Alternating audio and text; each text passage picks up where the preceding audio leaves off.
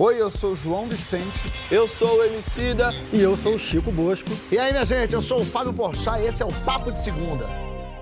Papo de segunda chegando em vossos lares. Já me deu e vontade de corações. aplaudir, eu adoro esse programa. Você é louco, você é o melhor programa da TV brasileira, irmão. O nosso Tá time de debatedores está Ah, animado hoje, minha gente. Ah. Esperando o apito para iniciar. Francisco Bosco, esse flamenguista. Ah, então vamos aplaudir. Porra, é Francisco Bosco, porra. Esses Santistas MC Dola e João Zotto. E sim, sim, hoje temos ele que ataca de vilão na próxima novela das seis, Mar do Sertão, que estreia semana que vem. O Helder Rodrigues. Vascaíno. Eu ia deixar pra falar que temos dois mascarenos aqui presentes. Olha que coisa maravilhosa. Comediante tem que ser mascarenho, então não tem como não dá conta. Vem cá, E seu... Fábio Porchat apresentando esse programa. É isso, cara. Ei, ei, ei. O teu fazer vilão é uma maravilha. Chama Sababodó o nome do vilão, é isso? Cara, mas eu, quando fala vilão, tá, se, se, se na sinopse tá vilão, mas é porque é- é- ele é um político corrupto. Perfeito, é vilão. Parece uma pessoa bem legal por É, essa mas, não, mas, não, mas ele, assim, aquela coisa do político pra ele dormir, assim, eu, na minha cabeça, o corrupto, ele fala assim, estou fazendo bem pra minha família. Eu acho que tem essas compensações morais que, que os políticos Mas você fazem. acha que tem isso? O cara, o cara rouba Cara, uma peça, ele, mas no fim ele sabe que ele tá matando milhões de pessoas indiretamente. Milhares de pessoas, pe- pelo menos. Ele tá matando indiretamente, roubando da, da escola, da- do hospital. Eu acho que moralmente fala, mas a minha família tá bem. Você- cara, porque o travesseiro é, é a hora do julgamento, né? De todo mundo. Tem aquela hora que você tá com você e não tem como não estar com você, você tem que conversar com você. Mas é bom fazer vilão também, né? Vou fazer assim um cara moralmente escroto, dá, dá uma alegria. Cara, é. é- é- é- como é que chama? Ele não tá curtindo esse personagem. Não, ele queria você, ele queria a Juma. A Juma Eu pegava. queria, eu queria ser protagonista. Ele queria fazer um jogo. É, cara, porque eu não, não vejo vilão, eu vejo eh, mais equívoco do que, do que vilania. Eu, são pessoas equivocadas. Então, tá? fazer uma pessoa equivocada, a pessoa que erra e tá tudo bem, é bom, porque você fazer o bonzinho direitinho, às vezes é meio, pô... É, não, vai e- matar alguém, de Mas é, lembra que é núcleo de humor, aí eu sempre tento puxar pro engraçado também. É, tem né? que ser, né? Traje cômico. Tragicômico é a nossa situação agora, que a gente vai abrir os trabalhos agora, debatendo a questão Lincou, das né, Fábio? heranças. Você lincou, né? É, Gostou que eu dei esse pulo, Eu não vou deixar passar, não. Ah, Talento que de amigo que meu. tem? Eu Me peguei chama. isso com o Marcelo Me Tais. chama, me chama. Olha aqui, ó. Marcelo Tati tá hoje representado. É. A questão das heranças que a gente vai falar agora. Marlene Engelhorn, Engelhorn, Com a raiva dessa mulher. herdeira da família que fundou a BASF, anunciou que vai abrir mão de 90% do que herdaria, mais de 20 bilhões de reais. A avó dela está viva, então a herança ainda não está disponível. Mas a Marlene disse. Marlene parece amiga minha. né? Marlene! Dá um pulo aqui. Ela disse que não deveria decidir sobre o dinheiro da família, já que ela não trabalhou por ele. Olha que interessante. É direito manter o patrimônio construído na família. Perfeito. Mas é justo, pensando no problema mundial da desigualdade, por exemplo, quando começa a ficar imoral juntar tanto dinheiro? Deixa seu spoiler lá na hashtag Papo de Segunda no GNT. Uma herdeira que abdicou de 90% da herança. É uma mulher justa uma mulher trouxa, Helder? Ela, ela, ela é inteligente, porque ela, ela é justa. Tem- você já viu aquela teoria que se dividir toda a riqueza do planeta por toda a população, rapidamente ela vai se concentrar, tipo, em anos, ela já se concentra em poucas pessoas novamente? Já viu Ah, nunca vi teoria? isso, não. Tem essa teoria, que você pega todo dia do mundo. Quando, quando o cara da ONU falou pro... Não vou lembrar o nome dele, dono da Tesla, Ou ela é Elon Musk? é, acaba com a fome na África, falou, quanto é que é? Como é que a gente faz? Porque é- é- o desafio é esse, assim. Você tem recursos, mas como é que você vai usar esses recursos? Cara, eu acho ela justa, porque tá- a gente está entrando, assim, pelo menos eu conheço muitos amigos que são funcionários públicos, juízes, delegados, que entraram num assim, eu não preciso mais do que eu ganho, de- mesmo, mesmo. Já ouviu isso? Já ouvi, já- pessoas próximas Fala a isso mim. Próximo da mim. Eu vivo Porque assim, você cara. tinha uma cultura que você entrava num cargo de, de importância, já e aí, meus 30 e tal. Eu conheço uma galera que fala assim, não, tá bom, tenho estabilidade até o final da vida, tô ganhando aqui os benefícios todos, meu salário entra bonito todo mês, tá bom para mim. Pra ela, ela continua bilionária. Tem Esse detalhe é importante. Ela abdicou de 90, mas ela ainda tem 10. É, é 2 bilhões. ela continua bilionária. Eu acho, eu acho interessante esse pensamento. Eu acho que é um, que é um pensamento que vai cada vez crescer mais. Assim como a, a gente é da- dos anos 80, começou a ver a ecologia, parecia estranho, hoje é um fato. Você tem que falar sobre isso. Eu acho que esse é um, é um, é um assunto que ele vai cada vez mais ser relevante nessa questão dos, dos descendentes. Falam assim, não, não precisa de tanto. Mesmo. Mas mesmo num país em desenvolvimento como o Brasil, porque quando a gente pensa assim, tudo bem, na Noruega a Aqui não pessoa tem, abriu mas, mão. Mas- é. mas as leis aqui são bem diferentes, né? As leis aqui de, de herança são muito diferentes. Mas tudo bem, mesmo que digamos que você herde, então eu falei, eu vou doar, toma aqui 20 bilhões, toma aí, Unicef, obrigado por tudo, sucesso. Você, você sente que assim, no Brasil tem a mentalidade de um país em que a qualquer momento você pode perder tudo, a qualquer momento você tem que pagar seguro de saúde para todo mundo, a tua família pode perder tudo na enchente. Tem um pensamento de eu tenho que acumular mais do que, por exemplo, em Portugal. Tem- mas tem os dois, né? A gente- Assim, a gente pode ir pro agro, que tem a galera do agro que quer de- derrubar a floresta, quer, e tem a galera do agro inteligente que fala, não, vamos derrubar a floresta para a gente vender nossos produtos para a Europa. Tudo tem dois, né? E principalmente nesse- no, no nosso país, existem as duas linhas. E, e da onde veio esse dinheiro? Como esse dinheiro foi conquistado? Honestamente, roubando? É, não é fácil falar assim, é isso. Porque depende de onde esse dinheiro vem. A menina, o que ela fala é justíssimo. Ela não construiu essa fortuna. Foi o trabalho de uma galera do terceiro mundo. Pior é isso. A palavra herança e meritocracia podem andar juntas, podem conviver em harmonia, Francisco? A princípio, não, Fábio. Porque. Porque herança implica uma, uma dinâmica de concentração de capital. Portanto, é uma dinâmica de fechamento, é uma dinâmica endógena. É, e meritocracia tem um significado inverso, né? Meritocracia significa circulação do capital, transformação do capital, mobilidade social. Então, são dois princípios divergentes. Mas isso em princípio, porque você não precisa necessariamente pensar a herança em termos absolutos, categóricos, ou seja, ou você recebe toda a herança ou você não recebe nada. É, eu, particularmente, tenderia, tenderia não, afirmo a, a seguinte linha de raciocínio. Eu considero que, a, que quem, o, o indivíduo que trabalha é, tem o direito moral de transmitir parte do fruto do seu trabalho para os seus filhos. É, por, por várias razões, assim, entre elas, quando você tem filhos, assim, parte do seu esforço para construir está relacionado a, ao seu, à sua vontade de transmitir. Isso é parte indissociável do trabalho. Então, eu reconheço esse direito.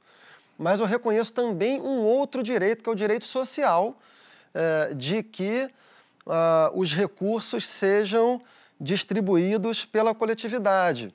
Para você gerar uma sociedade com mais acesso a oportunidades, uma, uma sociedade que tenha menos desigualdade, é preciso que o Estado tenha recursos. É preciso que o Estado tenha recursos para garantir, por exemplo, educação universal de boa qualidade. É, imposto sobre heranças pode fornecer uma parte importante desses recursos. Então, o que, que acontece? Nesses casos onde você tem dois direitos, dois valores que são importantes, você procura um equilíbrio. Na minha opinião, é, o Brasil deveria ter imposto sobre capital, né, imposto sobre herança. Imposto sobre herança é imposto sobre capital, é diferente de imposto sobre renda. Renda é aquilo que você ganha como fruto do seu trabalho ali, né? Capital é o patrimônio que você tem, né? Então o Brasil, o Brasil tem um imposto de renda que já é já, já não é suficientemente progressivo, ele é baixo em relação aos países mais desenvolvidos socialmente. Agora, o imposto sobre herança no Brasil é muito, muito baixo. É, ele é um imposto estadual que varia entre 5% a 8%, muito baixo. Muito inferior aos países socialmente desenvolvidos. Tipo quanto, hein, que pega lá fora? Numa... A, Japão, 40%. se você pegar a Escandinávia... 50, É, ou 50, mais, 50. Escandinávia, Eu li hoje por exemplo. 40. 50. Os Estados Unidos, que nem são um bom Onde? exemplo.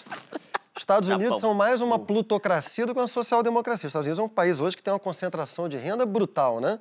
Mas nos Estados Unidos, o imposto sobre herança chega a 40%.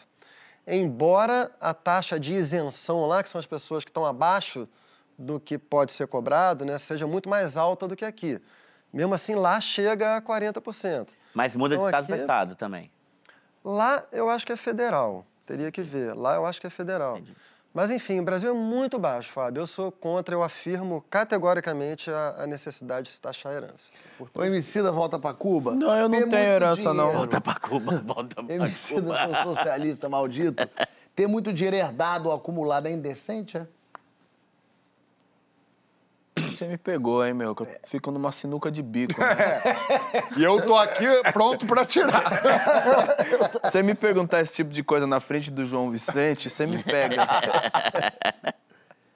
Ah, eu acho que todo mundo reivindica a melhoria da sociedade brasileira, e pensando a, a, a nossa realidade aqui. Todo mundo diz que gostaria de viver num país onde você não tivesse que se preocupar tanto com segurança, onde você tivesse escolas de qualidade, onde você tivesse um, um sistema de saúde que, além de universal, também oferecesse um serviço de qualidade. Enfim, tudo isso vai vir de onde? Sacou? Da contribuição, de uma contribuição que ela não é, não posso dizer aqui espontânea, né? Ela acaba se transformando numa contribuição compulsória por causa dessa parada que nosso mano Chico acabou de falar, entendeu? Eu também acredito que esse tipo de coisa precisa acontecer, essa, esse tipo de acúmulo. Ele precisa alcançar um teto, saca? Porque imagino que o, o destino do dessa dinheirama toda não pode ser uma única pessoa, saca? A gente está vivendo um momento muito louco da história da humanidade. A gente está vendo uns níveis de desigualdade que eles são vexatórios, sacou? Então eu acho que existem certas fortunas que elas são obscenas, principalmente quando a gente observa a realidade de países como o nosso, a realidade de países é, em desenvolvimento, onde você tem, sei lá, é, comemorações de produzimos não sei quantos novos bilionários durante a pandemia e ao mesmo tempo um país como o Brasil, que é um grande fazendão do mundo, exportando comida para o exterior, está de volta no mapa da fome, com a porcentagem de pessoas que estão em segurança alimentar que a gente tem aqui, sabe? Isso precisa de uma movimentação de toda a sociedade. Nesse sentido, é, quem tem mais precisa colaborar mais. Então, acho que sim, existem acúmulos de, de capital que eles são obscenos. Mas daí, Joãozito, a moça recebeu ali, ia receber esses 20 bilhões. Ela falou, não, não, eu abro mão. Melhor ela deixa, deixa pro governo, o governo vai saber lidar melhor com esse dinheiro, ou é melhor ela pegar isso e ela mesmo doar para uma instituiçãozinha também? Então, é, eu concordo com o que meus amigos, assim, acho um pouco hipócrita me ensina a falar. Mas acho legal. Ele com essa perna cruzada, com sete shows fechados no Rock in Rio, vai abrir pra ele e fechar pra ele no Rock in Rio. É, falando sobre acúmulo de Mas capital. isso é trabalho, não foi o vovô que deixou. É, Eu tô, tô falando de herança, tô falando de acúmulo, de Acúmulo capital. Vovô não deixou, papai não deixou. Isso é suor e esforço do Eu rapaz acho que tá tá aqui. certo. Eu acho que vocês têm total razão. Acho que essas reformas. Sempre tem um idiota. Isso é muito engraçado, né? Sempre tem um idiota para falar, pra falar contra é, taxação de grande fortuna e taxação de herança, que é uma pessoa que não tem grande fortuna nem nenhuma herança. Tá fin- Tá Não, financiando. aqui não. Você fala, não, não, mas no, no, no teu. É. Você ganhando é, dois mi- mil por ano, você não vai ter Tem um ser Celta. taxado. É, teu Celta. Ninguém vai pegar teu Celta. Eu, eu concordo muito, assim, eu acho que, assim, chovendo numa olhada aqui, acho que quanto mais desigualdade social e quanto mais acúmulo de capital num só, em poucos, mais igualdade social. E, para mim, é o mal do século mesmo, a desigualdade social. É, é, uma, é, é a maior essa- é- esse cenário é, para mim, o princípio meio de- dos maiores problemas que a gente tem, né? É, mas aí eu vou falar de, uma, ma- de, uma, de um ponto de vista, cara, de isso dito, né, que é óbvio que precisa de reforma, óbvio que precisa taxar grandes fortunas, óbvio que precisa taxar grandes heranças.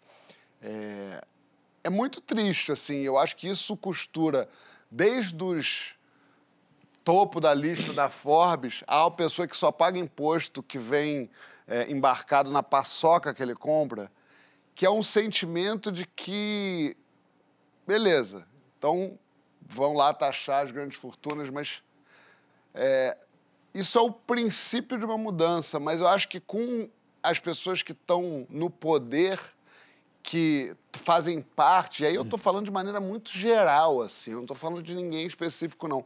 Como a máquina do governo, do, do Estado, vem operando, a gente pode até pensar que o problema do Brasil nunca foi dinheiro, foi gestão. A gente não tem uma, não é uma terra sem dinheiro. Não é que a gente está com Não, não é um pouco país pobre. dinheiro. Não é um país Definitivamente. pobre. Não, não é.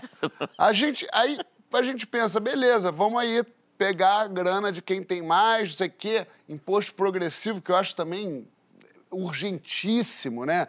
A gente sabe que no Brasil pobre paga, paga muito, né, proporcionalmente, Muito, muito. rico paga pouco, fora os esqueminha que eu pego aqui minha nota e já jogo por baixo aqui. Mas, cara, de fato, e eu falo do meu lugar de privilégio, toda vez que eu olho que eu pago de imposto, e na hora que eu penso para o que, que eu estou pagando, e, de novo, de um lugar de privilégio, me dá nojo, pô. Me dá raiva demais. É, eu vejo gente em volta de mim, é, gente que eu amo, é, que precisa de hospital público, e fica com dor na fila e, e, ah, sem, sem perspectiva mesmo. É loucura. A É, Duda daqui a dois anos você vai operar. eu nem hernia. sabia. É, a, uma É Duda, loucura. urgência, né? a- É loucura. a Duda que trabalha comigo, é, um dia ela chegou chorando pra mim e falou: bicho, eu tô morrendo de dor, cara. Falei, o que, que você tem? Ela, não sei, tô com uma dor aqui. Falei, vai no médico. Ela falou, você acha que eu não fui? É Aí doido. que você tem a, a noção, porque pra gente, pelo menos pra mim, essa parada de crise na saúde é uma coisa muito. é, é, é, que, como eu não frequento o hospital público, não sabe direito. Parece que na minha cabeça, antes de eu conversar com as pessoas, parecia que era uma coisa assim: demora, mas, atende. Não atende, morre na fila. Sim. Então, assim, você acha que as pessoas estão gerindo bem o dinheiro que existe hoje em dia? Então, é uma palhaçada louca. A reforma é, é, é preciso que a gente cuide que- de quem a gente vai votar para deputado. Isso, isso muda o jogo. Além dessas iniciativas de taxar grande fortuna. Ah, Só dois comentários são muito importantes. Esse assunto é um assunto muito importante, ele é super difícil, assim. Francisco, Então, o fato gente- das empresas não pagarem o imposto que é, é- é um número muito grande. Eu, eu sempre se- lembro que o valor de quem não paga, das grandes empresas que não pagam, é um, é um valor muito grande. Não pagam vocês porque sonegam ou porque tem o Só negam. desconto? Porque só negam. A sonegação é uma coisa muito doida no Brasil. Sonegar, por definição, a gente não sabe o montante porque é sonegado, né? Lógico. Mas eu queria falar dois pontos aqui que são sempre importantes nessa discussão. Um que tem a ver com o que o João falou, outro que é uma coisa que o Fábio falou. O que o João falou é que o João colocou uma questão que o, o Brasil, o João falou, o Brasil é um país pobre, né? É, o Brasil tem dois problemas. Um é que o, o crescimento econômico do Brasil ao longo do século XX, no começo do século XXI, é, é relativamente baixo, se comparado a outros países de renda média, tá? E para os economistas, para uma certa tradição de economistas de direita, é, eles tendem a considerar, tá? Estou falando assim meio vulgarmente, mas tendem a considerar que cobrança de imposto alta prejudica o crescimento. É, eu, nos meus parcos estudos de política econômica, tendo a pensar que isso não é verdade. No jargão de- da, da economia, tem uma expressão que é trade-off, que é ou uma coisa ou outra. Então, seria um trade-off é, crescer e distribuir? É possível crescer economicamente ao mesmo tempo tendo é, cobrando impostos altos? Eu tendo a pensar que sim, tem toda uma linha de política econômica de esquerda que tende a pensar que sim. Então não são dois objetivos diferentes, esse é um ponto. Outro ponto é que eu acho que é, é uma, uma das grandes dificuldades no Brasil de você levar adiante essas políticas, que é como o Brasil tem uma tradição de corrupção, de má gestão do dinheiro público, a pessoa que trabalha, ela tem muita dificuldade em assumir esse discurso de sacrificar na própria pele, falar, não, eu sou a favor de taxar, porque você olha e vê, pô, eu vou dar a minha parcela e a gestão vai ser uma gestão ou ineficaz ou corrupta. Mas isso nos condena a uma armadilha que é a de nunca deixar de ser um país mal gerido, injusto e desigual. É, não, mas por É isso que eu difícil, concluo. né? mas- é por isso que eu concluí o que eu estava dizendo. Concordo, mas com a gente tem que pensar de uma maneira mais ampla mentalidade no mais problema. ampla, né? Hã? Não, com a mentalidade maior. né? É, com uma maneira mais ampla. Não é assim. É, é- claro, tem que ser feita uma grande reforma, acho que em vários campos. Agora, o que eu acho é, é que a gente está em época de eleição, e até, inclusive, é limitado o que eu posso dizer aqui. Mas o que eu posso dizer aqui é estude em todas as pessoas que você vai votar. Entenda quem são as pessoas que você vai votar. É, Principalmente. Deputado, senador, é gente muito importante que muda o jogo de maneira frontal Real. real, né? Porque a gente fica pensando, presidente, tem que. O presidente, pô, senador, deputado, federal, estadual, é um negócio que muda o jogo completamente. Nada disso passa sem Congresso, né? É, Tudo isso é, é, da ordem claro. do, do Congresso. Aqui, ó, tem gente já mandando mensagem aqui. A Celinha fala: essa herdeira é muito louca. Pegaria minha herança, daria jeito na vida de muita gente, conseguiria finalmente abrir minha ONG. Com fome acaba a dignidade. Comida para irmão em situação de rua. E aí, há uma mensagem também encaminhada pela nossa diretora que o Bill Gates já declarou algumas vezes que vai deixar 10 milhões de dólares para cada filho. Só que a fortuna dele é de 100 bilhões de dólares. Tá o bom, resto tá ele bom. vai tudo doar para fundo de caridade. E aí eu queria te jogar isso. O Seinfeld contou isso que os filhos perguntaram: papai, a gente é rico? Ele falou: rico sou eu. Vocês não. Vocês não. Pô, Mas tá. é, cara, é isso. 10, 10. 10 milhões para cada filho. Dá pra, não dá pra pedir comida em casa todo dia. Mas se Primeiro- segurar, primeiro- dá pra andar. Primeiro você escolhe. Emicida não consegue acordar de manhã. No- em, em maio, tá, tá caindo assim, ó. Me dá uma água!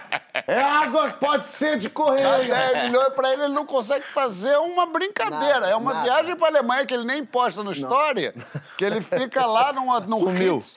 É, fura. Mas a vida vai ficando cara, né, meu irmão? Eu brinco com meus filhos, que, não- que eu não vou deixar nada, mas estou deixando, porque eles eles estão tão na- nessa disputa, né, que é essa pirâmide social, eles estão tão lá em cima, porque eles eh, têm educação, têm saúde, eles estão muito na frente nessa corrida. E eles não têm esse problema para ficar na frente deles, porque ainda tem isso, né? Só o fato de você não saber o que, que você vai fazer amanhã, se você tem. Se você pode amanhã ficar doente ou não, você já, já te impede de pensar Claro, quando você claro. tem segurança. Sim, sim. Mas, e, e a educação, cara, é o poder dela, né? É, eu tava, quando você estava falando, eu sempre penso né, que o capitalista que acumula, é, acumula muito dinheiro, ele precisa de compradores. Eu sempre fico pensando nisso. Você vai acabar com a galera que compra o seu produto, doido. Só que hoje tem muita coisa da especulação, né? Esses bilionários todos do Covid é muito, é muito de especula- especulação de grana, de, de bolsa, de, de bitcoins. Volto pro caso do Tesla, que fez a- comprou e falou, ah, não- Twitter, e né, vendeu e, a- e acaba com tudo. O cara especula no nível planetário. Ele ganhou muito dinheiro na especulação do Bitcoin. Muito, muito. Imagino, não sei, mas imagino. Esses caras sempre ganham muito dinheiro. Sim, né? mas é- é- não é nem questão de produzir, fazer alguma coisa. Você Sim, começa a fazer, a, a fazer só o dinheiro aumentar e fala, como é que esse dinheiro está aumentando e você não faz nada? Mas é isso. Mas- É bilhões e bilhões e bilhões e os caras não fazem um parafuso. É, isso. É isso. Não, é isso. e aí quando, É quando a, a- você abriu o, o programa falando ela, que ela dizia que ela não trabalhou para ter esse dinheiro, isso o pessoal do Bitcoin também não, né? Mas ao mesmo tempo, ela diz que eu é, ia me fazer mal esse dinheiro. E aí, um, um pouco assim, o que, que é quando é, vamos dizer, de mão beijada, vai, quando chega pra você, tá aqui, ó, 20 milhões do nada. O quanto isso faz bem, o quanto isso faz mal, Francisco? Ah, esse é um tema que eu gosto. O João também deve gostar desse tema. Eu, eu acho que eu, eu concordo com isso, Fábio. É um tema clássico da, da, da literatura, da arte, na verdade, né? Que é a coisa do, do- da pobre menina rica ou do pobre menino rico, né? Assim, a figura do herdeiro... é, Porque o, o- problema é o seguinte, se você tem muito dinheiro, você não tem um problema na vida, que, que é a preocupação com as suas condições materiais, Sim. né? Mas a vida não é só isso, né? É uma coisa muito importante na vida, que é o que nos sustenta de pé, que é o nosso desejo. E desejar não é uma coisa que você nasce com o seu desejo pronto, não. Desejar é uma coisa que você constrói. E o desejo está muito relacionado à falta. Isso, quem é pai sabe, assim, você tem que tomar cuidado, assim, com, com os seus filhos, assim, de você não não asfixiar completamente a, a invenção do desejo do filho. Assim, o filho tem que sentir falta. Alguém que tem muito dinheiro, a frase soa estranha, tem menos oportunidade de inventar o próprio desejo.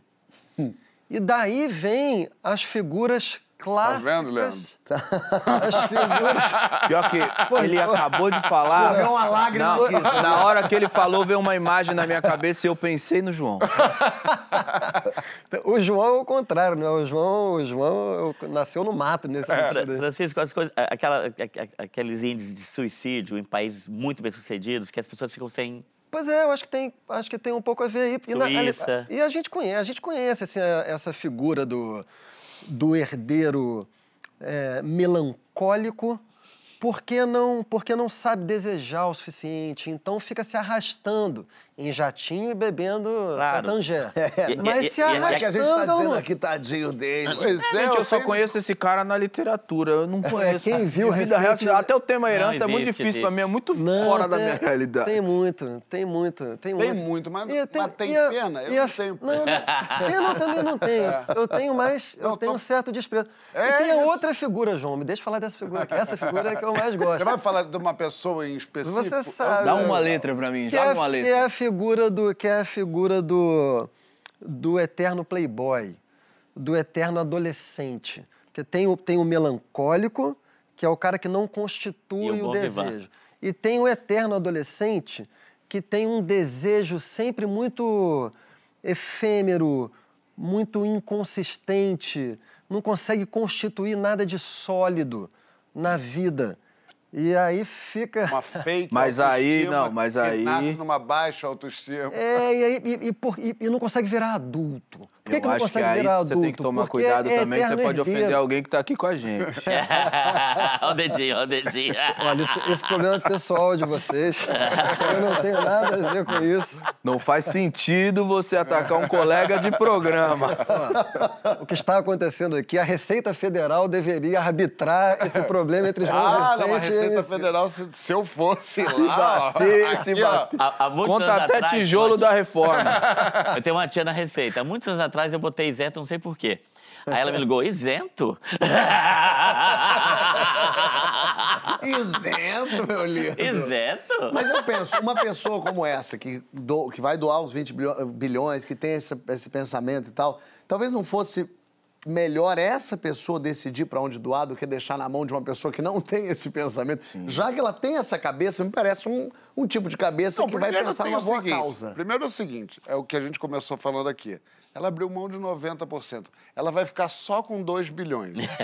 Só. né? É pra resolver, pra viver de aluguel. E se você, ó, se você for consciente Se ali, não ó, correr, não- se você- Pegar um consignado aqui. É pegar aqui, é entrar num crediário, é Isso. Você pega a sua cocinha, faz um... Você consegue viver. Então, o primeiro erro dessa, vamos chamar dessa Polêmica. mulher maravilha da divisão de renda mundial é, ela tá ficando só com dois bizinhos. né? Mas me lembra muito, tem um amigo meu que ele tem uns problemas que, é assim- que são assim, que eu, assim, eu tenho muita inveja dele, assim, em algum lugar. Aquele outro dia ele falou assim, porra, papai tá Por que puto. colocaram a câmera em mim? Sai daqui, sai Falou daqui. assim, papai tá puto. Eu falei, por quê? Porque eu fui pra Nova York, quis ficar em hotel e não na casa dele. Eu falei, que problema gostoso. Olha esse barra, que problema. barra pesada. Um minuto de silêncio. um que problema. barra pesada. Mas eu acho que tem um- uma, uma, uma, uma- Eu acho que. Eu acho que eu sinto. Eu vou ser agora, é, talvez, esbarrar na minha, numa irresponsabilidade discursal aqui, mas eu acho que essa mina, é- ela é, tá fazendo cena, na boa. Ah. Ah, eu acho, porque. É, porque Ela é- vai doar mesmo. é, Vai então, mão, ela não abriu mão, é. Eu acho que tem uma coisa de, de, de lavar as mãos mais do que abrir mão, assim. Ela, eu vou sair com meus dois bizinhos aqui e vocês que se resolvam aí, vão fazer esse bonito. Porque se ela quisesse ajudar mesmo, eu acho que ela podia trazer esse negócio. é, Direcionar isso. Hã? Uma fazer uma Direcionar fundação. isso. Direcionar, fazer uma fundação, ir atrás, inve- inventar uma coisa. Vou fazer hospitais pela África, vou fazer. É ela não precisa nem que- tomar conta, ela, ela investe. Me liga, sei lá. Tô cheio de projetos. Vamos, é, eu tô cheio de projeto num aplicativo que vai fazer um negócio bom pra ela. É, é- é um tema muito louco, né? O Chico falou essa parada. Esse é um tema muito complexo porque Existe um sonho também, um desejo humano e legítimo que é o de cuidar dos seus descendentes. Não querer que seus descendentes É atravessem... biológico, é biológico. é, os mesmos perrengues que você é, atravessou Uhum. por ter nascido Cadê o desamparado. seu bordão? Bem na nossa vez? Pô, Bem na nossa Mas aí eu vou vez. fazer, aí eu vou fazer agora a inversão disso. Será que ela não está querendo fazer com que, com que a próxima geração não passe o perrengue que ela passou, ou seja, ser inundada de dinheiro? Mas olha aqui. Entendeu, moleque? Porque o problema dela é outro. Tem uns que é falta, o dela é o excesso. É, então ela quer um filho pobre, pra poder não passar aquele desespero de ter que ser milionário. Mas essa nossa amiga faz parte de uma fundação para pressionar governos a taxarem. Olha aí, ó. É bom, chama é. Milionários pela Humanidade. Comunista, é uma comunista. Com 50 super ricos. Cara, eu acho que eu vou entrar pra essa parada só pra falar que eu- você é da Milionários? Pela, pela... Você é da Milionários? Tu vai na Milionários hoje? tu vai... Conheci no golfe do Milionários lá. Você vê, ela é legal pra caramba. Legal pra com caralho. essa. Cara, qual é o nome dela? É Mirna. Mirna. Eu inventei, eu nem sei se chama ela. De onde ela é que Mirna? Ah, ela é da Isso eu, North Carolina. eu fiquei com essa dúvida também. de Ela onde é, ela é de algum lugar. De onde é? É baixo, filho? É Marlene, é Marlene, minha amiga Marlene. Marlene Deve da ser onde? alemã, deve ser Marlene alemã. da onde? Não é, eu acho que não. Baixo, não é alemã? Austríaca. Austríaca. Engelhorn. Ah, olha, ela é Engelhorn. logo em cima do coisa. Isso, pega ali ela quando vem da Croácia, Você subindo saindo da... É, exatamente. Esse Passou a Septiba, você pegou a terceira Na esquerda. volta tem a Millennium Pausa, que é a menopausa digital dos trintões e quarentões. Um pessoal que tá se sentindo velho pra linguagem da internet. Ei, internautas! Vocês surfam na web? Na internet. Pô, Da inter- Vocês se internet. sentem assim? Estão fora de forma? Chora as pitangas lá na hashtag Papo de Segunda no GNT que a gente internauta é foda, mano. Olha, a gente está de volta com o Papo de Segundo e com o melhor do mundo, o Helder Rodrigues, sim, que está aqui. Seguinte, a jornalista Kate Lindsay criou o termo Millennial Pausa para definir esse momento em que nós millennials estamos ficando de fora da moda na internet aí. A primeira geração a crescer com redes sociais é também a primeira geração a virar um tiozão digital. Dói isso? O envelhecimento online é mais precoce que o físico? Como é que a gente lida com a ideia de ficar para trás? Datilografa lá os seus bilhetes na hashtag Papo de Segunda GNT. O Helder entrou na menopausa digital, já nasceu nela. Qual a tua relação com Cara, eu me sinto superior Como é que vivendo é a vida real. Olhando eu olho pra você mortais. fazendo. Pessoas da minha idade fazendo dança no TikTok, eu fico tão constrangido. eu fico tão constrangido.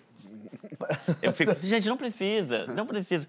Eu tenho uma questão com isso. Tanto que a produção a, a produção estava pedindo vídeo desde quinta-feira. Eu não consigo, me sinto patético gravando um vídeo selfie. Eu, fico, eu não consigo. Nada contra quem consegue, nada contra quem coloca filhos na rede. Ninguém sabe da minha vida particular, ninguém. nin- não tem nada da minha vida particular. Só trabalho. E aí, eu, eu vou meio. Eu, eu, eu sou prático. Ah, manda um vídeo da peça. Eu prefiro fazer um anúncio. E o anúncio tem um resultado muito maior que você pagou, porque é, é capitalismo que se trata. e, e, e vende os ingressos de uma forma mais efetiva do que você gravar um vídeo. Topa, tá, topa. Mas será? Será que não é já a sua cabeça antiga? Eu, não, eu falando? trabalho com estatística. Eu Aham. vejo quanto um vídeo tem e quanto o anúncio tem. É, é- tá na minha cara. O, o- o anúncio vende 8 mil ingressos, o vídeo 400 pessoas viram. Pô, tem uma diferença bizarra de, de- de eficiência. E você não tem que pagar esses micos, na minha opinião. Óbvio que eu respeito a galera que, que ganha grana e faz da vida isso. É um, é um nicho. É um nicho. Na nossa época, Fábio, antes da internet, lembra do Teatro Espírita? Que lotava. os- o, o Teatro Espírita lota todos os teatros no Brasil todo. É um nicho. É um dos nichos mais antigos do Brasil. Teatro Espírita. Vai, uma casa de 4 mil lugares, lota. Lota era- de gente viva mesmo, porque de onde, eu- de onde eu venho, o público... que é nichada, É, é, nichada, nome. coisa nichada. A internet, ela, ela, ela deixou os nichos mais visíveis, né? Que, é tudo é nichado, se você parar pra pensar. Claro. A gente, o nosso grupo, de- desde. A gente está 27 anos na estrada. É um nicho que nos conhece. Não somos famosos, somos nichados. Mas eu fico muito pensando, você quer ver? é, já me sentindo totalmente um tiozão. Eu entrei nessa crise esse ano de não ter mais contato com essa. Com, com, com, não chego mais, não sei mexer mais nisso. E aí, é, só de fazer isso já é, é velho. Mas aí, por exemplo, outro dia eu tive uma conversa com a minha mulher, porque ela, ela falou assim: Poxa, você não postou uma coisa nossa, sei lá, uma coisa assim qualquer, uma, um aniversário, uma coisa Entendi. qualquer. E eu falei, mas é porque eu não gosto, eu não me sinto bem. Eu sinto fazendo piada, sacaneando, brincando, Trabalhando, rindo. usando pra trabalhar. Não, até mesmo fazendo uma declaração meio rindo. Eu faço pro João, porque senão não tem amizade e tal. Mas eu não, não sinto, não, não sinto a vontade de postar a foto do Francisco e falar, esse campeão, esse, aprendo tanto contigo, ô Francisco. campeão Um também, grande é. beijo pra ti. Eu me sinto meio constrangido. E nada contra quem faz, eu acho super legal. Quando ela, ela faz pra mim, por exemplo, quando o João faz, eu acho o máximo. Eu só vou chegar lá quando o João fazer testão no meu aniversário. Aí eu vou chegar lá. Mas eu Até quero agora eu sou que, nada. Ao mesmo tempo, eu falando isso com ela, eu comecei a me sentir um tiozão. Porque hoje em dia as pessoas fazem Amam isso. por Instagram. Elas amam por Instagram, mas é a realidade. Eu negar isso, ah, mas não vou fazer isso. Tudo bem, claro, não vou também, talvez, não me forçar a fazer, mas eu negar isso já, já é eu sendo velho. Eu já perdendo o contato, porque as pessoas fazem isso de forma muito natural. Natural. E elas esperam que você faça. No aniversário de, de X, você, todo mundo posta, a pessoa reposta as coisas que ela repostou e todo mundo vê, é legal. Eu acho tão esquisito eu repostar que o João me deu parabéns. Eu acho esquisitíssimo. É, eu- Mas isso não é esquisito. Isso é normal. Normal. Desse Mas novo comportamento. Não é meu perfil. Esse é um comportamento que já é o comportamento, não é o meu perfil, mas já se estabeleceu. Também não era o perfil de alguém cantar parabéns pra você. Um dia alguém falou, mas tem que cantar, porque todo mundo canta, todo Sim, mundo canta parabéns pra você. sim. O quanto eu já não sou completamente ultrapassado, velho, porque não estou fazendo um post de aniversário pra minha mulher. Se chama Viver em. Sociedade. E eu fico muito pensando isso, assim, o quanto a gente ficar negando. É, Fábio, eu não nego. Faça o que, faça o que você tem que fazer. Mas você não fazer, será que não é você não entrar no mundo que já, já entrou, que já adentrou? Deve ter Não, gente que não, não. canta parabéns também, Fábio. Cara, não, eu consumo redes sociais loucamente. É, produz conteúdo, aquele negócio do Brasil, eu já te mostrei. É. Produz conteúdo quase diariamente. Aliás, quer fazer esse. esse... Quero. Mundo Brasões. Eu tô, eu tô redesenhando todos os brasões do, do- do- Dos países dos países e territórios autônomos. É muito legal, segue lá. Cultura pra você. Brasões. Cultura pra você nas redes sociais. Não, meu perfil é todo PB, eu sou um esteta. Conceito, né? Conceito, Não, mas chega, eu sou um chega, esteta. chega. Minha- ó, eu, eu uso preto. Vem, vem, vem, vem, eu, vem, sou, vem, é um eu- eu sou um esteta, cara. é eu só uso preto porque é uma, é é uma. Assim, eu vou usar preto na minha vida. É uma parada de estética. Esses Isso, velhos são engraçados. né? dança- dançando em festa, né? Chega aqui. Velho faz assim na Foi pista. um velhinho muito legal hoje no Papo de Segunda. Ai, tinha um velho ontem falando mal das redes sociais lá, coitado. Mas olha aqui, o Marcelo Forlani tá na internet, diz que ele engatinhava no Brasil. Em 97 ele já era webmaster por profissão. Uau. Depois ele fundou o site Omelete e a CCXP, maior evento nerd do mundo. Ele fala pra gente como é que é viver o passar dos anos online. Bota aí.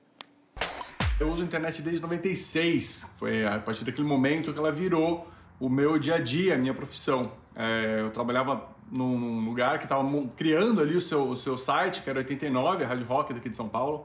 E eles precisavam de alguém para ajudar na manutenção e também no leve trás das mensagens que chegavam para os locutores que iam ler aquilo lá no ar. É, eu não sabia nada de internet, não sabia, mal sabia a diferença entre o que, que era e-mail e o que, que era um site. Mas resolvi é, me atirar nessa daí, nessa modinha, vamos ver qual que é essa modinha de internet, né? E desde 2000 eu faço isso no Omelete e eu- o Omelete foi crescendo, né? De, de tempos em tempos, mudando também, junto com que a internet foi se desenvolvendo. Começou como um site, depois com as redes sociais, a gente teve que se adaptar a tudo isso.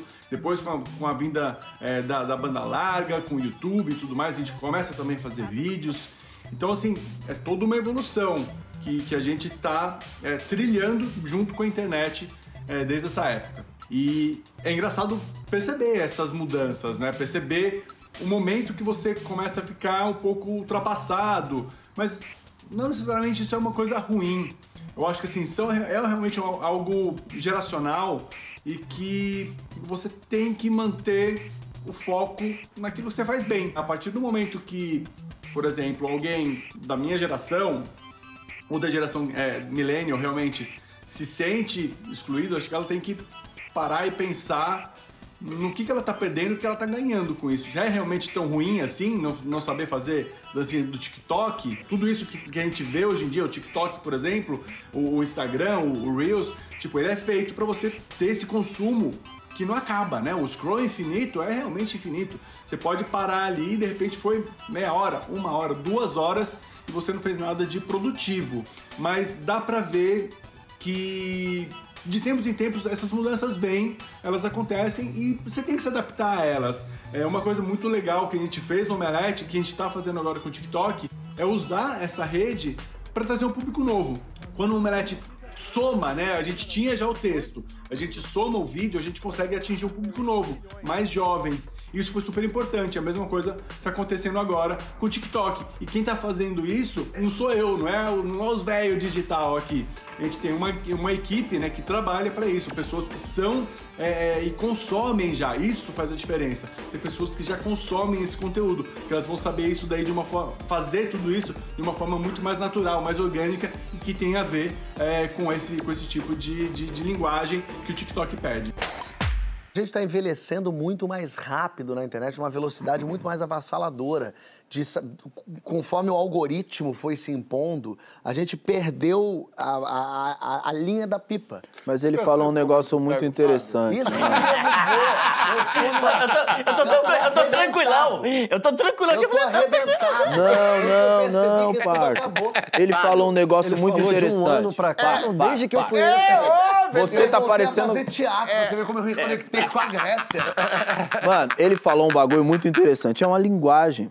É só uma Não, mas a linguagem. gente não tem mais essa linguagem no nosso corpo. Não, mas parceiro, Se eu tipo. fosse fazer rap agora, e eu ficasse aqui, ó. Ei, eu.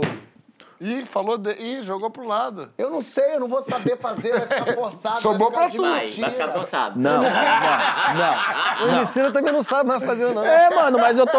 Eu vou, eu vou tentando, Fábio. Eu venço as pessoas pelo cansaço. Não, Entendeu? mas de verdade, é, é- é muito também lógico, por, uma falta de interesse. Eu não quero dançar a dancinha do TikTok, porque eu não tenho interesse nenhum eu em tô, fazer aquilo. O que, você faz mas lá? O que, você faz lá? Me, responda, me responda. O que, que você faz lá? Cenas, cenas minhas de 15 segundos, boto lá. Não, tudo aí- bem, mas isso entendeu? aí já é velho também. Mas tudo bem, é, minha- não é se é- é o meu jeito de, de falar com o TikTok. Claro, mas é, é onde a nossa cabeça velha alcança. Porque pra falar com o TikTok de verdade, você tinha que, um, ter interesse genuíno naquilo ali que Mas tá sendo tem produzido. regra? Mas não é que tem regra. é, a, gente não, a gente não faz Tem parte da regra Não, mais. não tem. Não, Mas a é- questão é a gente precisa, enquanto Fábio, vamos conversar? o nosso trabalho. Não, nosso. Não, Fábio, o é nosso, ótimo, nosso café trabalho. A, abor- a abordagem Não, é não, não, não, não. Nosso trabalho talvez precise dessa plataforma. É isso?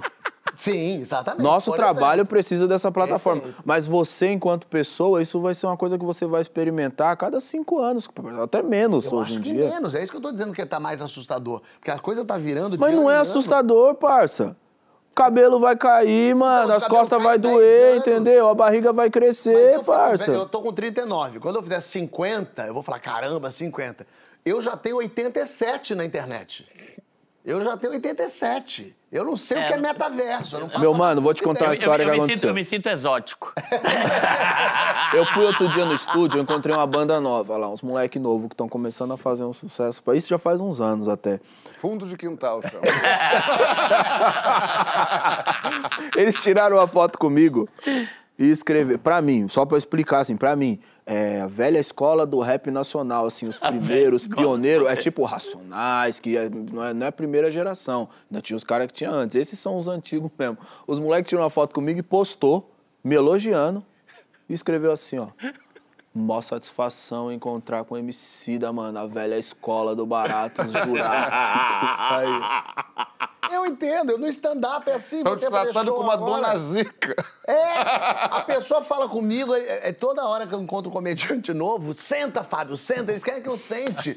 Eu pareço a Dercy. Eu não quero sentar. Olha o show dele, ele começou o stand-up. Eu tô no palco, eu, falo, estou vivo. 2007 isso, não é que eu comecei com a Bibi, entendeu? Mas e tudo bem, porque é o velho de idade, isso não, me Não, o pega senhor, o mesmo. senhor me bate, fala assim, eu, eu sou fã do senhor, o senhor caralho. Senhor. Mas, João, não entende o que eu tô falando? Entendo completamente. Faz Só não algum- sofro tanto. Você não sofre tanto. Não, Eu mas acho, eu, Mas eu, você percebe que a gente tá desconectado já? não, Não, tô claro junto com você, gente- João. O problema aí é esse sofrimento, É mano. isso. Não, não. Claro que a gente sente. A gente vai. é, é, o processo de. Não vou nem falar em envelhecimento.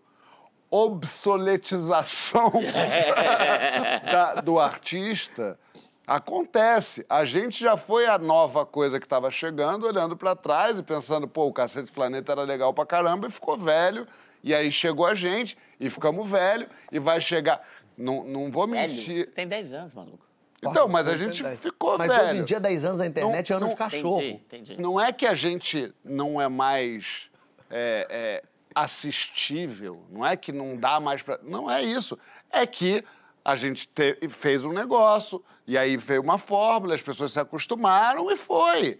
É. Um bilhão de pessoas Isso. reproduziram a mesma forma. E aí o trabalho nosso, agora, e aí falando de Porta dos Fundos, é como é que a gente anda pra frente. É encarar essa realidade que é, pô, a gente fez isso, faz muito bem, acontece, dá resultado, mas o que que daí pra frente? Se a gente tentar fazer, como é que seria a nossa dancinha do TikTok, eu acho que não vai funcionar. Porque isso não é da gente. A gente não nasceu no TikTok. A gente não tá de mãos dadas com o TikTok. A gente não tem essa isso na gente. Mas a gente tem outras coisas. Eu acho que o sofrimento é o que não pode ter. Eu acho que a gente. E, e- e tem uma coisa. Um TikTok contra- tá amando esse programa. um con- um con- tem um contrassenso aí que a gente está desesperado para colar com os jovens que não fazem porra nenhuma da vida. A gente tem que falar com a da Eu amo vocês, jovens! Eu amo todos vocês! A Xuxa ama vocês! A Narcisa ama eu também! É, não, mas, é, e- mas, a, a verdade, mas tem uma verdade nisso tudo, é que eu todo dia eu acordo e penso, quem é o Porta dos Fundos novo? Mas ainda não vi. Assim, um grupo que faz... Talvez a gente nem tenha capacidade de entender o que que é o novo humor. Também Exato, tem isso. também tem Talvez isso. o novo humor seja esse, dos dois segundos. Quando Papum. veio o TV Pirata, o Chico Anísio foi contra. É, Por exemplo. Falou, não, isso aí não é humor, isso não tem graça. mas eu acho que a arte não fica obsoleta, cara. Eu acho que a arte Esse tem é que se papo de aprimora. velho pra caramba. É, não, não. Mas o papo de velho seria se eu arrematasse com essa juventude que Sim, é uma tem bobagem. razão, tem razão. Não, não é. Eu acho que todo mundo tem sua prateleira. claro, eu me adapto do meu jeito. Eu me adapto a todas as... Eu... Papo de velho do caralho. Não, não, não, Eu me não. adapto do meu jeito. Ué, ué, ué, mas é isso, é isso. É isso eu eu, eu não, eu não vou me obrigar a falar assim, pô, tem que fazer uma dancinha aqui, senão eu não vou colar. Não tem essa preocupação real. Os meus seguidores, os meus amados poucos seguidores, Seguimores. sabem exatamente o que eu sou. E eu, eu tenho um orgulho disso. É, Francisco Reis, achamos o quê de, dessa milenopausa aí, hein? Achamos divertido você sofrer. Essa é a parte mais importante. Mostra que há Na coração. impossibilidade de te dar uma facada e ver se tem sangue, esse é o único, o único sintoma que a gente vê que você é humano. Não, velho, Fábio, eu, eu acho que tem muitos mundos no mundo. Isso é uma primeira coisa, assim. Ah, o mundo dominante hoje é o mundo da tecnologia, que é o que você falou, um mundo de aceleração muito rápida e de obsolescência geracional muito rápida também, porque a tecnologia é tecnologia de comunicação, né? Ela está sempre interessada no que está chegando, no que é absolutamente novo. Então, se você for atrelar a sua existência a isso, você vai ter muita dificuldade, porque você de fato vai ficar, vai ficar obsoleto, né? É, eu acho que tem uma coisa que tem a ver com a linguagem com que cada um trabalha aqui, que é diferente. Assim, talvez a linguagem do humor e até a linguagem do rap, não necessariamente da canção popular, é, ela tem uma relação com o novo, com o jovem, com as formas de vida que estão chegando, sabe? Essa é talvez a minha única vantagem em relação a vocês. Assim, eu, eu, eu me inscrevo existencialmente, profissionalmente, num outro sistema que não lida muito com isso, assim. Eu, tô, eu, eu estou em ascensão na minha, no exercício da minha atividade, entendeu? As pessoas escrevem bons livros, assim, quando elas estão mais velhas. Em geral, pelo menos no que eu faço, ensaísmo tal, poesia talvez seja diferente, mas também não. Acho que não. O, o sistema da arte é um sistema, como o João falou, o sistema da arte tem muitos grandes artistas que são mais velhos, assim. Quem é que tá, que, se você for falar agora, os grandes, quem são os grandes artistas do mundo? Ah, Acho que a maioria que você vai falar são artistas mais velhos, não são geração, que eu já nem sei mais qual é a letra que tá aí, também caguei, velho. Eu não sou, eu não sou milênio. Caguei Não, muito. você é antes do Não, mas é bonito pensar que Você a é arte não fica obsoleta. O que fica obsoleto é tecnologia. E a gente não precisa se linkar com isso. A gente pode se linkar com outro ponto. Vai mudando, né? a linguagem é, muda. Tem a ver com o assunto. o- Assim, o que eu consumo diariamente é, é um programa de rádio às seis da tarde que eu amo. E Que- tam- Também. Que é antigo também. Que eu, a coisa da, da, né, da, da linguagem. Eu amo um programa de rádio, que eu escuto todo dia, seis da tarde. Mano, o, o Mas bom o e rádio- velho podcast... O rádio voltou, é, Voltou exatamente. com Não, tudo rádio. É rádio. Eu escuto rádio. Não, não, mas tu- Não, sim, tudo bem, porque você É, é, você vai, vai ser, ouve vai ser, é, vai ser É. difícil você não Pan, aceitar que você é velho. Eu tá escuto, hora, eu escuto hora, rádio no YouTube, é isso que eu tô falando. outro dia tinha um cara. Outro dia... Mano, isso é, isso é oficialmente uma coisa muito de tiozinho. É. Mano, eu Cara, escuto eu rádio amo no ser. YouTube. Eu, Ao contar do Fábio, eu gosto de ser velho. Eu amo. Eu amo a experiência. Eu amo. Nossa, não, como é bom. Como é bom ser experiente. Eu amo. Você vai virar isso também. Mas esse é o meu maior medo. O Drummond, Eu Carlos, Drummond, 52. Carlos Drummond de Andrade, que, que foi Não um... conhece, mo- é TikTok? É TikTok. Foi um modernista de primeira hora, então surfou uma onda da arte, que era uma onda muito ligada à juventude, não necessariamente de idade, mas a uma juventude de atitude diante da literatura, diante da arte. Né? A certa altura da vida, tem essa frase maravilhosa que ele falou. Ele falou, cansei de ser moderno, agora eu quero ser eterno. Eu acho que em algum momento você deveria tentar essa migração. E, e falando sério, assim, você, você é um cara tão talentoso, você não precisa ficar preocupado com fazer um humor que está chegando.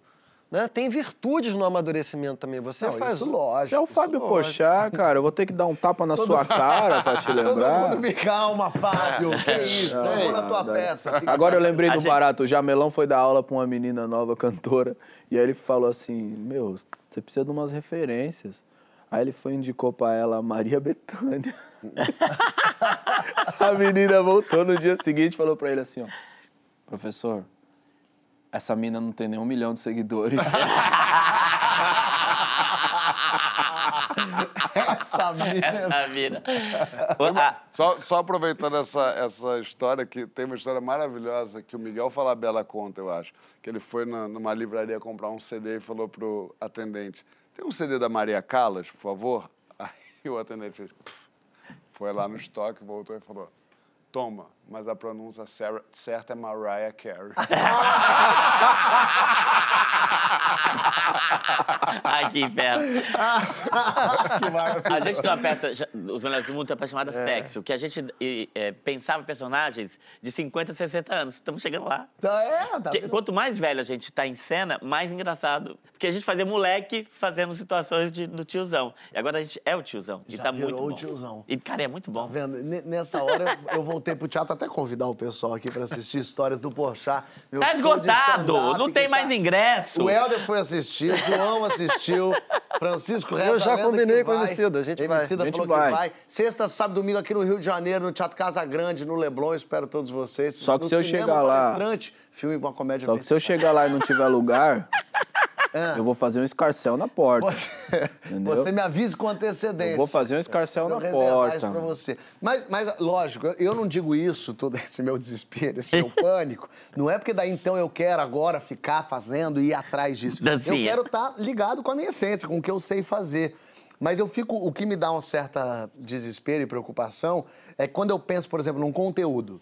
Ah, eu tive uma ideia. Eu penso a ideia de um filme. Aí eu penso, um filme? Mas em 2022 você pensa num filme para lançar no cinema. Não, então eu tive uma ideia de uma série. Que série? A gente. é, as ideias não chegam para mim novas. É, são, digamos, vai, para mim, são bons conteúdos, são boas. é, boas histórias que vieram na minha cabeça que podem se transformar em algum tipo de conteúdo. Mas o formato desse conteúdo, para mim, chega velho, chega já antigo, chega um conteúdo que quem fazia era o meu avô. E não que.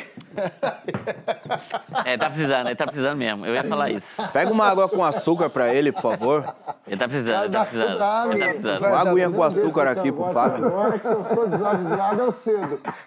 Eu sou desavisado. Numa noite mais. No- Se é uma quarta, eu já tô mais relaxado, eu, Eu abro. Era questão de um vinhozinho. Era uma garrafa. Era o fim de... Era, era um Não. fado tocando. Você é frágil assim, você tá frágil. Tá- Pegou no momento, pegou, no, pegou num contrapé, né, esse tema. Eu, Mas eu- eu fiz isso com o Emicida hoje. Hoje ele tomou um beijo no pescoço. Não, e me deu um negócio, hein? O que o Marcelo Me deu, mexeu com a minha Emicida, masculinidade a, a gente tava comentando toda. no camarim que só ele pode usar essa calça. Só. com e ficar legal. Fica... Ah, é, fica Mas o que o Marcelo falou, eu acho que também tem isso, né? Quem faz as coisas lá não é ele, não é os tiozão dele. É a molecada, para usar esse termo jovem, é, que justamente tem o contato no- É. com isso aí, que se interessa, por isso que quer isso. Então também tá conectado com a, ju- com a juventude ou com gente que vem com um novo, também acho isso É, ter humildade de saber que, que tem gente que pode, que tá chegando, porque também tem isso, né? O, o- o velho que nega o novo. Fala, é. Tá tudo uma bobagem. Eu lembro, da, eu lembro da minha mãe com funk. Minha mãe, é, quando, sei lá, não é como quando surgiu, mas quando eu ouvia funk, moleque assim, tipo funk, rap do Silva, ela falava, isso é uma barulheira. E hoje em dia eu me vejo falando isso de certos tipos de música. A barulheira. Não, não, falando sério, mas. uma eu- ponta pra mim, que eu, se eu, eu- Mano, eu ligo pra Raíssa aqui agora, eu pego o tamanho da sua lista de gente que você leva lá. Raíssa. Ó, vamos voltar. Não, vamos não, voltar. não vamos voltar em nada não, que eu tô adorando esse tema. Tem que ir pro próximo bloco. Dá uma segurada, o próximo é o quê? De quem sabe a hora de falar. Continua que tá uma delícia, eu tô gostando desse tema. Tô sofrendo com vocês aqui, porque você falou viver negócio da linguagem. Isso pra mim foi foda. O, o Marcelo falou esse bagulho, você falou esse bagulho. Pra mim, é- o que eu mais sofro com isso aqui, que eu sou seu, seu parceiro de sofrimento, é que é o seguinte. Eu sempre me pergunto, por que, que a gente lança disco? Quem lança disco é nós e a Beyoncé só. Só que a Beyoncé nem precisava lançar, nós ainda precisa, saca? Porque a forma como as pessoas consomem música hoje é completamente diferente. Não é nem mais o fragmento, porque há, há um tempo atrás a gente dizia, não, agora a gente vai lançar só singles, aí são só os vídeos. Agora a rapaziada já tá falando, mano, tem que diminuir ali um minuto, um minuto e meio, um Doideira, minuto e é meio, loucura um minuto e meio pra mim, é- eu não consigo entrar nesse mundo sacou? Só que é como o Joãozinho tava falando, existe uma parada de você querer negar as coisas. O que eu acho que transformaria a gente em uma coisa ridícula seria se a cada mudança tecnológica que É traz um novo comportamento, a gente tentasse adequar deve- aquilo e isso é isso é emular o mais esse comportamento. Isso eu é acho que patético. isso esvazia de significado tudo de grandioso que a gente pode ter criado. Exatamente. Concordo. Entendeu? Concordo. Então, o que eu tenho a dizer aqui é que a gente se fudeu mesmo. que bonito. E eu vou continuar lançando meu vinil. Eu vou fala. lançar meu disco. Ó, na volta, vocês não sabem o perfume que pregnou aqui em mim. Eu tô cheiroso, mas eu tô aguando. Eu tô engolindo pra dentro aqui. Nem me fala, Fábio, que ele me beijou aqui quando eu cheguei. Nossa senhora. Mas eu tô com o perfume todo aqui mesmo, Esse é, todo o, em mim. esse é o segredo, chama, chama o carimbo do amor. Na A- volta além, eu além, além de não ter testado no aniversário, nem beijinho eu tive também. Né? Ih, ah, ih, vai lá, se prepara. veja, veja. Prepara. O, o já me passou outras coisas. Outras DSTs.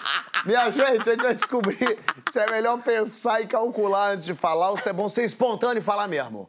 Não pensa muito, não. Rasga o verbo lá na hashtag Papo de Segundo no GNT. Mas antes, João Zoto Cheiroso Ah. tá de programinha novo. Não fala isso. Olha. Aqui no GNT, É, sim. exatamente. A verdade é que você cansou de debater com humanos. É, Meu é. Deus, Francisco Bosco, Emicida e Fábio Porchat toda segunda-feira eu resolvi falar com cães. Um talk show canino. É, na verdade que é é, o quem salva quem. Quem salva quem é o seguinte: é falar de relação entre seres humanos e seus cachorros. As mudanças. e Fábio pode não sabe nem o passar que é isso na TV? Pode. então a gente tem vários, várias histórias lindas que a gente vai contar. Desde uma cachorra que ajuda no Inca, que é uma cachorra terapêutica. Isso é muito a- legal. É. Isso é foda. a- Até uma cachorra, até um, um cachorro que. é, que a Camila me apresentou. Camila é uma, uma deficiente visual que tem um cão-guia, que ela me explicou que não é cão-guia. O cachorro não é um- uma, uma- a parte do corpo dela, que ela vê através do cachorro. Olha que então são histórias muito lindas assim que a gente conseguiu fazer nesse Quem Salva Quem. Toda sexta-feira, 10h30 aqui no GNT. O me- o mesmo horário, é, de segu- é segunda e sexta, É. 10 e meia você me vê. Não para, minha gente, ele não para. Vamos Fala ver. um- pra mim que Bota um do pra gente ver. as cachorras. Todas as relações transformam um pouco a gente. Quem convive com cachorro sabe bem do que eu tô falando. Meus cachorros, por exemplo, mudaram a minha vida. Eu sou completamente apaixonado por eles. Mas existem casos que vão muito além da paixão. Esse é o Kiki? Veio eternizar esse amor? Colocar na pele aqui o meu garotão.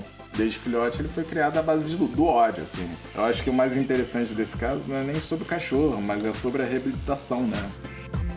O cirurgião falou: eu vou operar, mas é para tirar a dor. Se em 14 dias seu cachorro não estiver andando, ele não vai andar mais. Ele não mexeu.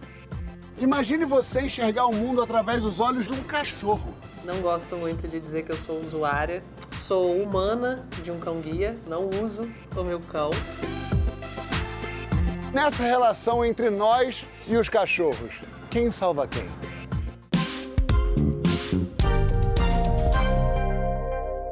Voltamos com o papo de segunda com este mestre do improviso, Helder Rodrigues. Não, improviso não, eu decoro. Vamos descobrir agora. Peraí, antes tem um pessoal falando aqui, ó.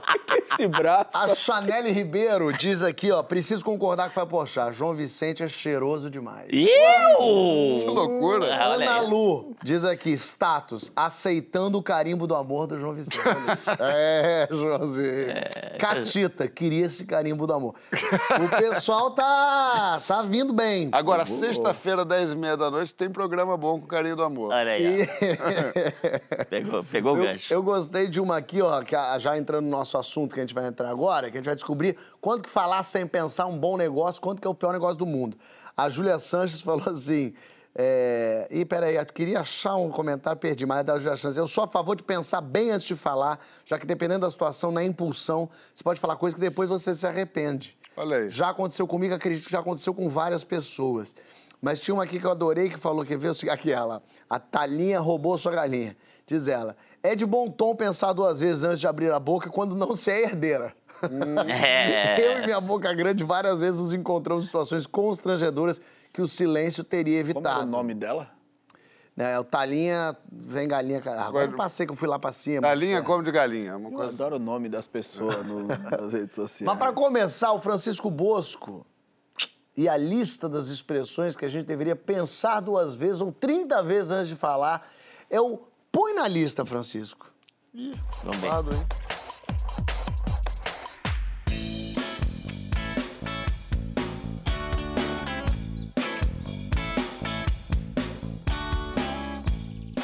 Francisco Bosco, mais conhecido como Chiquinho das Listas, estou de volta para ajudar outro cidadão brasileiro a ter uma vida mais harmoniosa e feliz. Então vamos à lista aleatória de hoje. Um pedido do Patrick Tavares. Fala, Chico, olha só. Vivem dizendo pra gente ser autêntico, mas a verdade é que ninguém gosta muito de opinião sincera, né? Que coisas é melhor pensar antes de dizer? Põe na lista pra mim. Só se for agora, Patrick. A primeira delas, claro, é Eu te amo. Eu te amo é um marco, é um passo sem retorno na história de uma relação. Essencialmente, o que essas três singelas palavrinhas dizem é o seguinte: a intenção de passar do informe à forma, do superficial ao profundo, do presente ao projeto. É um passo e tanto. Então, só diga isso se você realmente achar que está em condições de arcar com as consequências disso. Agora, se você for um narcisista tão intenso que seja viciado em capturar o desejo do outro até o talo, você vai dizer eu te amo nos rolês sexuais aleatórios.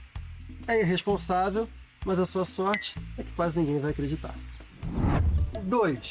Se você um dia desse estiver entre amigos que curtem comer uns cogumelos, essas coisas que estão na moda entre jovens, e você embarcar na onda, eu não recomendo, o problema é seu, lavo as minhas mãos, pelo menos ouça os conselhos do pai Francisco. Pense duas vezes antes de dizer não bateu. Porque um passo em falso e você pode passar do não estou sentindo nada pro pelo amor de Deus, você tem que passar logo em questão de minutos. Então veja bem, se você for mesmo dar uma de Mario e Luigi, espere pelo menos uma horinha antes de dobrar a aposta. E três, essa palavrinha aparentemente inocente, mas na verdade infernal, que é vamos. Meu amor, vamos no casamento de fulano? Vamos. Meu amor, vamos jantar semana que vem com Cicrano e Beltrano? Vamos. Bom, basta eu dizer essa palavra que eu começo a me sentir mal, vou ficando doente. E quando chega o dia do evento, parece que eu tô indo pra cadeira elétrica. Portanto, não sei quanto a vocês, mas na próxima vez que me chamarem pra alguma coisa, primeiro eu vou fingir que não ouvi. Se insistirem, eu vou fingir que eu tô tendo um infarto. Viva a vida conjugal, beijo no coração de vocês e até a próxima. Só pra eu entender, ele tá ensinando a usar droga na Foi. televisão? É isso. Olha, se você tomar droga, você espera uma horinha pra ver se bateu São legal. coisas que eu ouço falar por aí. Ah, entendi. Aí a sabedoria popular eu reproduzo. Não compartilha a seringa, isso que é importante. É. falar agora. E o João achou que o negócio do Eu Te Amo era com ele. Não, não falei Porque, isso. evidentemente, ele tem razão. Mas não é só com ele. Eu também fiz muito isso na vida. É, é atraente, porque esse negócio de ficar falando Eu Te Amo em rolê sexual não deixa de ser uma forma de liberdade, assim, uma, uma coisa solta. E não tem nada que seja mais atraente do que a liberdade. E ninguém leva a gente a sério. Então você ganha uma licença poética, não é, João? Não sei. Ó, vamos Fala continuar. por você. Vamos continuar essa tá se lista enforcando aí. e tá me dando pedaço de corda. Que coisa que você já falou sem pensar e te complicou demais. Prefere conviver com os milimétricos ou com os desbocados? Vem que tem na hashtag Papo de Segunda no GLT. Dessa lista do Francisco aí, o que, que já te complicou mais, Welder? É, eu te amo, um não bateu ou vamos? Vamos. Vamos. Você é vamos total. Eu vou. Você Eu vai. vou. É, Você é vou. de ir, né? Cara, Mas você gosta de ir. Mas ele vai em tudo. O Mas não se problema é a gente é que cai no vamos dele. Não, mas não eu sou o cara que fala vamos. Ele é o desespero. Não, mas- Deixa eu falar esse relato. Eu vou até interromper o convidado para usar esse discurso, porque é desesperador. O Helder é uma coisa assim: a noite começa com o Helder às sete, oito da Não noite. termina. Não termina. Eu nunca consegui terminar. Porque assim, vamos jantar? Vamos. Aí sai jantar, vamos pra um bar? Vamos. Aí eu geralmente paro aí, no bar, porque já é uma e meia da manhã. Ele, não, não, não, vamos pra não sei onde. Eu já caí nesse golpe e continuei. E aí, quando vi cinco da manhã, você tá moribundo, já bêbado, vomitado, massa. caído num canto, abraçado com quatro emas. E ele fala, vamos daqui pra onde? E você não aguenta mais. O El- Mas é todo dia, todo dia isso. Fábio, é coisa já teu. Vida só tem essa. Mas você fala- ela. Mas 100%. Mas Você esse fala vamos vamos é bom. Esse vamos é um vamos na hora ali que você quer. Não, mas essa coisa de O vamos também- ruim é o da programação. Não, mas é, eu, eu- eu faço. eu Você faço. faz isso? Faço, faço. É porque... E às vezes é um amigo que você sabe que ele tá precisando, que você vá. E aí eu, eu, eu, eu, eu, eu, vou. Ah. Mas você vai mesmo. Eu vou, eu vou, eu vou. Ué, você falou, vamos na... na- Vou. Ele vai, ele foi. É porque a gente tem uma. A gente tem tendência de jogar isso pro, pro, pro nosso eu do futuro, né? É, A o João adoro isso. É, a gente pensa assim. Francisco fala assim: vamos no batizado da boneca da ioiô? Eu falo, vamos. Porque um dia eu vou resolver. Lá na hora eu vou resolver. O problema é que vai chegando a hora e é com você. Às vezes é, pra não, é por não ter pensado, é por dizer, eu apresento um programa de verão que você acaba tendo que um dia acordar um dia às seis da manhã, pegar um avião O eu do São futuro Paulo. é você mesmo. O eu do futuro é você mesmo, não tem o que fazer.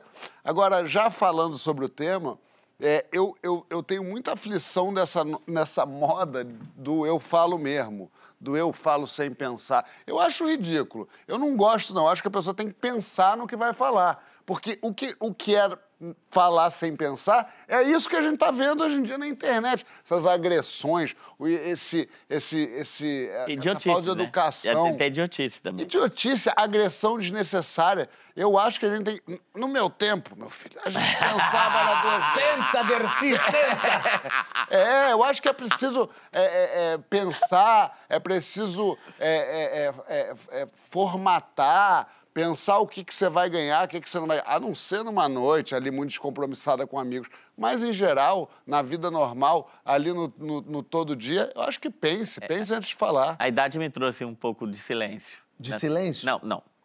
Entre amigos, a gente fa- eu falo muito, muito. Mas, mas sempre na gentileza, né? A gente não. não- eu, não eu não me vejo agredindo pessoas. Eu, eu- eu sempre, falei- sempre fui gentil. É, não é Falo- o que o pessoal fala. Da boca de Matilde não fala isso. Não, eu sempre fui gentil. Na rede social, eu falo, fil- me filtro muito. Você consegue escrever, apagar e falar, não vou. Não, não, não- nem escrever. Eu vejo a notícia, espero a- a- amadurecer durante o dia. É mesmo? Pra não cair em golpe, né? Às vezes você dá uma opinião de uma parada que nem é. É. É, eu sempre.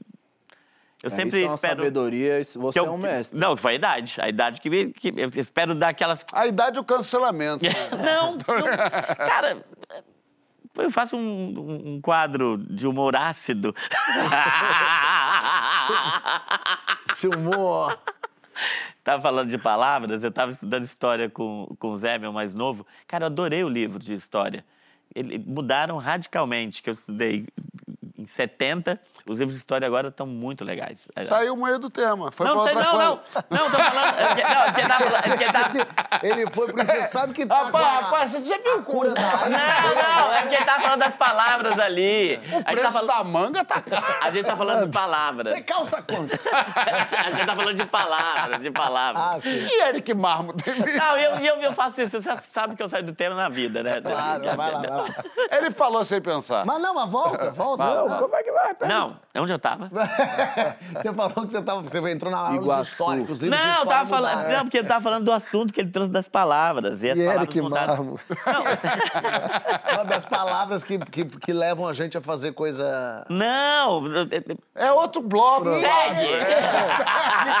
Mas eu quero saber de você. Dislexia!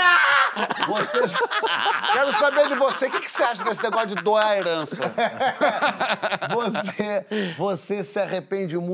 Você é muito do impulsivo, né? Mais do que do Já, calculado. não, já, fui- já, Ele acabou de falar que não. não, já Não, fui não. muito. E agora E tá idade? ponderado. Ele É. falou de pensar pra falar. Já, dizendo não, já falei, atitude. muito, já falei muita bobagem. Muita bobagem na vida. Mas agora, 52, você vai dando aquela. Você observa. Você chega, observa, agora eu posso falar. É por Mas isso a- que o Emicida não participa do terceiro bloco. Amigo, vai chegando uma, uma Uma certa piada. idade no programa que você já, só, você já vai apagando. Agora, piada. Porque você gosta de ser engraçado e Não, divertido não, e tal. João, eu sou. É, não. Exato. Você é. Mas eu acho que, como todas as pessoas engraçadas, eu acho que às vezes é, vão um pouco além. Você sente isso às vezes? De tipo, falar, hum, aquela piada eu podia ter segurado que machucou no palco, ali. No palco, no palco, várias É. vezes, várias vezes no palco. Você, faz, você tem uma, uma reação, você faz, ih, passei do tom. Aí no final fica mandando beijo só pra aquela pessoa. Fala assim, aqui, só que você é legal.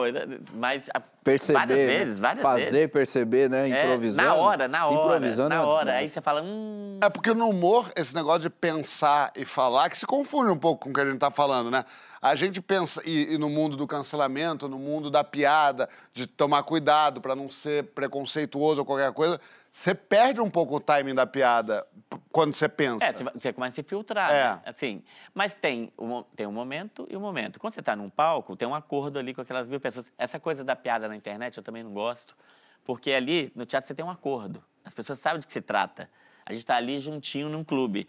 Agora, fazer piadoca na internet, tem que fazer a primeira piada. A primeira piada, cara, quando tem, é, morre alguém e alguém quer fazer a primeira piadoca, essa disputa eu nunca participei, nunca. Sei. Nunca. Eu sempre achei. Porque eu acho que tem, tem lugar, tem, tem um lugar. Quando alguém morre, o Veras faz um texto. É o Veras faz tanta coisa. Ô, Francisco, você botou esse eu te amo aí, que muda as coisas, porque tu já disse um eu te amo de supetão que te atrapalhou. Eu dizia muito, eu dizia muito. É? É, por isso que eu tava zoando o João, porque eu, eu, eu era muito assim, eu, eu sou parecido com o João, tirando a calça, o bíceps, o trapézio e a relação com a Receita Federal e o perfume. Mas sim, é, mas eu acho que tem uma coisa bonita nisso, que tem, uma, tem, tem de fato uma coisa é, de liberdade mesmo, assim, de, de não de não. Porque é, o- é um eu te amo que é o contrário do que eu te amo significa na verdade. Esse aqui é o que eu, o eu te amo na verdade, ele é um passo muito importante. É, que ele é, o- ele é o que consagra um, uma declaração de desejo de passar a um outro estágio, a uma outra temporalidade, a uma outra forma. E tem, tem uma responsabilidade nisso. É, eu estava brincando, mas não estava brincando. Acho quando eu fui muito assim, eu dizia isso muito e felizmente as pessoas não acreditavam, mas não deixavam de me desejar por isso, porque isso, isso também é uma coisa bonita. O cara que diz eu te amo sem amar realmente.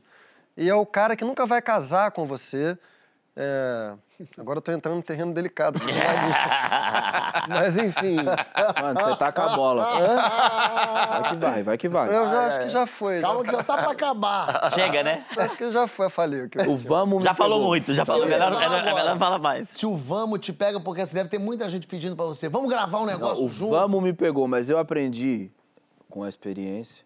A maturidade me trouxe respostas escapistas maravilhosas. Tipo?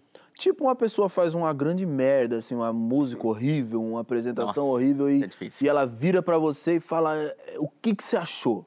Eu? Meu, acho que você tinha que estar ali junto comigo. E durante muito tempo eu ficava Não. trêmulo aqui, tipo, como eu vou responder que eu- isso? como é que eu vou falar? Até que eu cheguei no momento onde eu digo... Somente uma pessoa como você pra fazer algo assim. Mas agora acabou, que que você falar isso. Esse é um dos problemas desse programa. Mas você, mas você Agora o vamos... joga o não de cara hoje em dia? Quando a pessoa Não, fala, eu- vamos fazer não. uma música, a gente, você fala assim, pô, não vai dar, infelizmente eu não consigo. Eu, eu jogo não, mas eu embalo com carinho.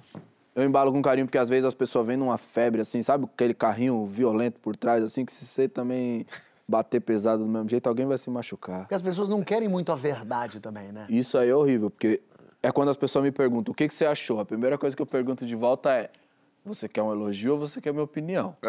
É isso, mas Porque ela minha quer um opinião elogio. pode não ser um elogio. Isso não significa que eu não gosto de você nem da sua música. Aí eu falo, lá em casa também tem um monte de música que eu faço que eu não gosto e eu não mostro pra ninguém. Tá ligado? Boa Porque essa. Isso, é- isso é um Tem que puta saber. discurso bom antes. Quero te mostrar É, teu pode disco. ser antes. Aí tu mete aqui essa. tá, Já não, não mostra, já não tem que ouvir aquela, aquela mixtape. Uma vez o J.R. Duran falou pra mim um barato que é genial. Ele falou: sabe qual a diferença do fotógrafo bom pro fotógrafo ruim? Que o fotógrafo bom só mostra as fotos que ele acerta. É, é verdade. Mas é isso. Verdade. Ó, antes de terminar, Pra vida. eu quero dar aqui os parabéns para um dos nossos debatedores, porque tem comemoração essa semana. Ah, para! Parabéns, Francisco. Amanhã é dia do filósofo. Aê! Vocês, coisa bonita. E também é dia do solteiro. Aê! Muito. Mas tem outra coisa, claro! Hoje é dia da gestante! Parabéns, Natalinão. Calma! Não me mata, não me mata. Cidola. Cidoleta, Cidoluxo, Fábio. MC Doula. A gente não poderia deixar de passar batido o aniversário de Dolinho, porque quarta-feira é aniversário dele. O rei das senhorinhas, Cidouto das coroas. Por isso que a gente foi buscar, inclusive, o depoimento das Eu suas maiores chorar, fãs. Bota aí, bota aí. Oi, MC.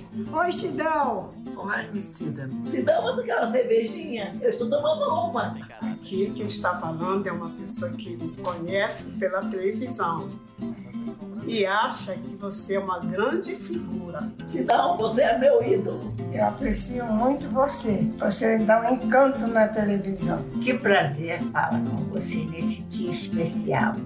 Para uma pessoa especial. Parabéns, Emicida. Parabéns pelo seu aniversário. Que você continue essa pessoa inspiradora e ponderada. Estou lhe dando parabéns hoje pelo seu aniversário. Feliz aniversário.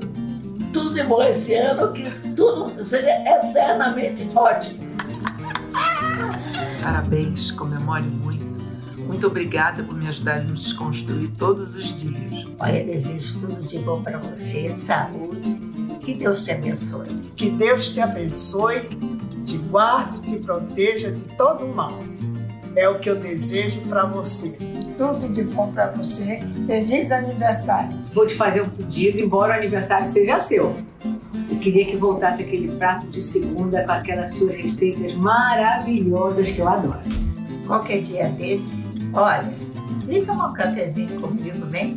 Parabéns, um beijão. Tchau. Um beijo, Emicida. Um beijo. Um beijo. Beijão. É, que maravilha! Que ideia sensacional! Inveja!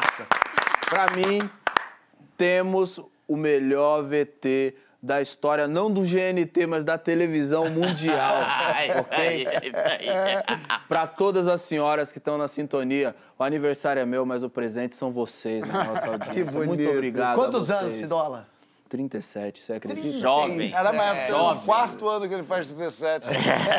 Jovem. Papo lindos! Papo Lúcio acabou, assistiu que era doce. Ah. O Mar, Sertão, segunda-feira que vem. E Novela da Globo. É. Novela das Mário, seis. Alan, obrigado. Tá demais. Tá bom demais. E, e, e, e Melhores do Mundo, arroba Comédia MM, internet. Ah, e sexta-feira, às 10 e meia da noite, tem o Quem Salva Quem, estreia no GNT. Que coisa boa. Gente, tem tanto Eu ia falar do legal. meu show também, mas eu não lembro qual que é. história. Vambora, minha Fábio! gente. Um beijo. Qual que é o limite do humor? Hã? Pelo amor de Deus, semana que vem a gente volta com o limite do humor. O Helder, quando quiser, estamos aqui. Eu quero, eu quero. Parabéns pra você